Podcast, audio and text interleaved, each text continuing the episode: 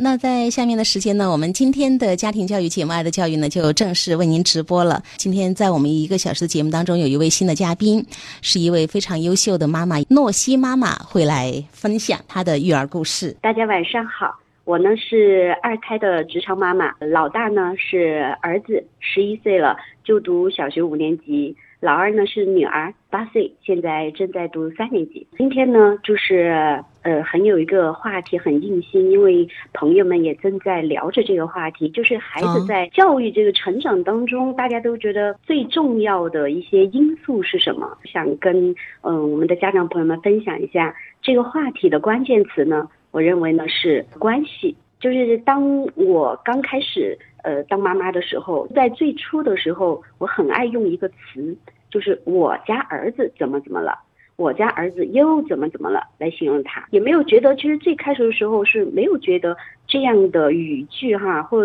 这样的这种嗯状况会有什么问题，直到偶然有一天的时候，我发现孩子呢，他不想让爸爸挨着我睡，也不想让爸爸哎搭着我的肩膀啊，嗯，这样子都不行。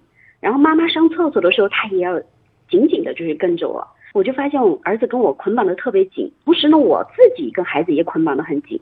嗯，比如说我出差一两天的时候，我就会特别特别的想念他，真的是那种思念成灾的那种感受。就是他的一日三餐呢，就是我都得提前备好保鲜，就是放好在冰箱。当妈妈其实当的挺辛苦的。爸爸呢也很难插进来，相互的这种依赖依靠，还有就是这种控制占有，就在这种不自觉中就慢慢的就形成了。就是你跟孩子之间，水插不进也泼不进，爸爸有这样的一个感觉啊。嗯，是的，是的，就是这种关系就越越紧密的，嗯，时候呢就不通了嘛，不通了，然后就要去思考，就想，哎呀，我和孩子的关系应有的这种状态是。怎么样的呢？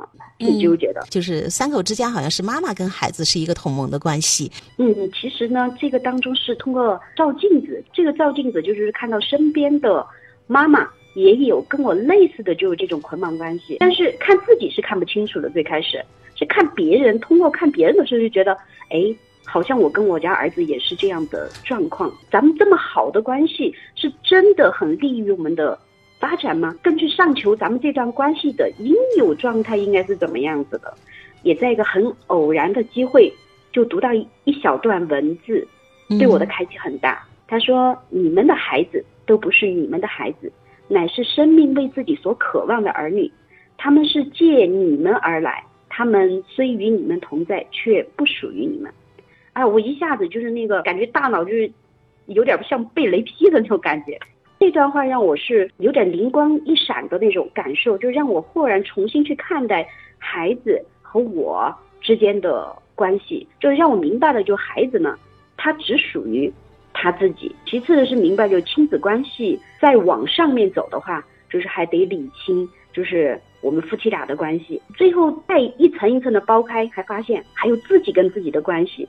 这样子呢，可能才会相处的更好，才能相互的成就、相互的滋养。应该是自己和自己的关系，夫妻关系，然后亲子关系。